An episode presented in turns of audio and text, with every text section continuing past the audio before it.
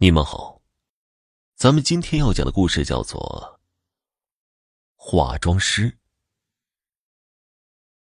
朱云是 A 市殡仪馆的化妆师，因为手艺好，很多家属都指名道姓的请他为逝去的亲人化妆。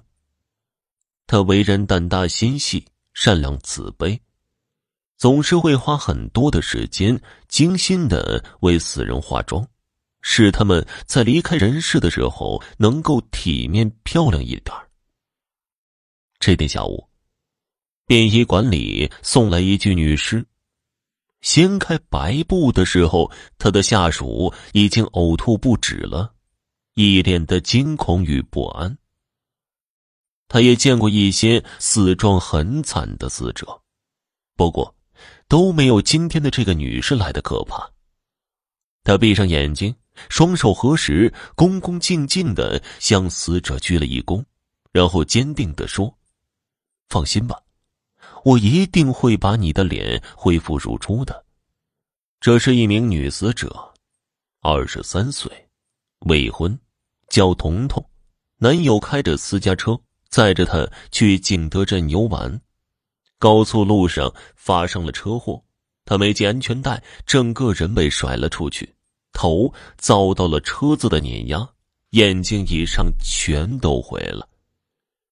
家属送来的生前的照片，那是一个眼睛水汪汪、灵气逼人的漂亮女孩真是天妒红颜呢。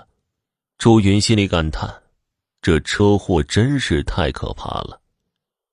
他整理了一会儿心情，便开始做准备工作。下属脸色苍白，很难继续工作。出云便让他去休息室休息。要想把这样的尸体恢复的好，最起码要三天，而且他很为难，女尸有些地方都被毁了，该如何帮他填补修复，并且化妆的时候自然呢？他从来没有碰到过这样棘手的尸体，不过他能感受到，这么年轻的女孩就死去了。而且死的如此凄惨，他的家人肯定十分悲痛。如果不能让他的容貌恢复，他的死将会让他的家人久久无法平息心中的剧痛。第一天，在他忙碌的工作中，很快就过去了。不过他没有一点头绪，除了把尸体清洁，就无从下手了。他的头肿得特别大，脸部呈现出暗黑色，修补和化妆都是很难解决的。下班回到家里之后，他把自己关进了书房里，黑暗的屋子里，他的大脑在飞速的运转，一夜未眠。第二天一早，他来到殡仪馆，开始新的一天的工作，中午也没有顾得上吃饭，一直忙到了天黑。这一天的工作结束，看着女尸，他微微的笑了一下。不要着急，后天，你就可以漂漂亮亮的见到你的家人了。他的下属看到女尸，惊讶的说道：“师傅，你真是太神奇了！做我们这一行的，不要心中总是觉得我们只是化妆师，而要有一颗慈悲之心。虽然他们没有了生命。”可是我们也要爱他们，并且减轻他们家人的痛苦，这才是我们工作的意义。在朱云的精心修饰下，第三天他的家人来接他的时候，看见的是一个安静的闭着眼睛安详睡觉的美丽女孩，仿佛她不是死去了，只是静静的睡着了一般。他的妈妈心疼的哭了起来。不过看得出来，他见到女儿的样子，心里很是安慰。谢谢你，真的是谢谢你。他的爸爸真心的感谢着朱云。不要太难过了，让死者离开的时候，不要有牵挂。这些都是我应该做的。傍晚的时候，朱云拖着疲惫的身体回去。冬日的天黑得快。天空中还飘着零星的雪花，寒风呼啸，路上的行人寥寥无几，他裹紧大衣，低头继续走着。经过一条小巷子，就快到家的时候，一把明晃晃的匕首突然架在了他的脖子上。男人个子高大，身形壮硕，压低声音冷酷的说道：“不许叫，否则我就杀了你！快把你的包交出来，所有值钱的都给我，快！”朱云立刻知道自己遭遇抢劫了。他紧张而不慌张。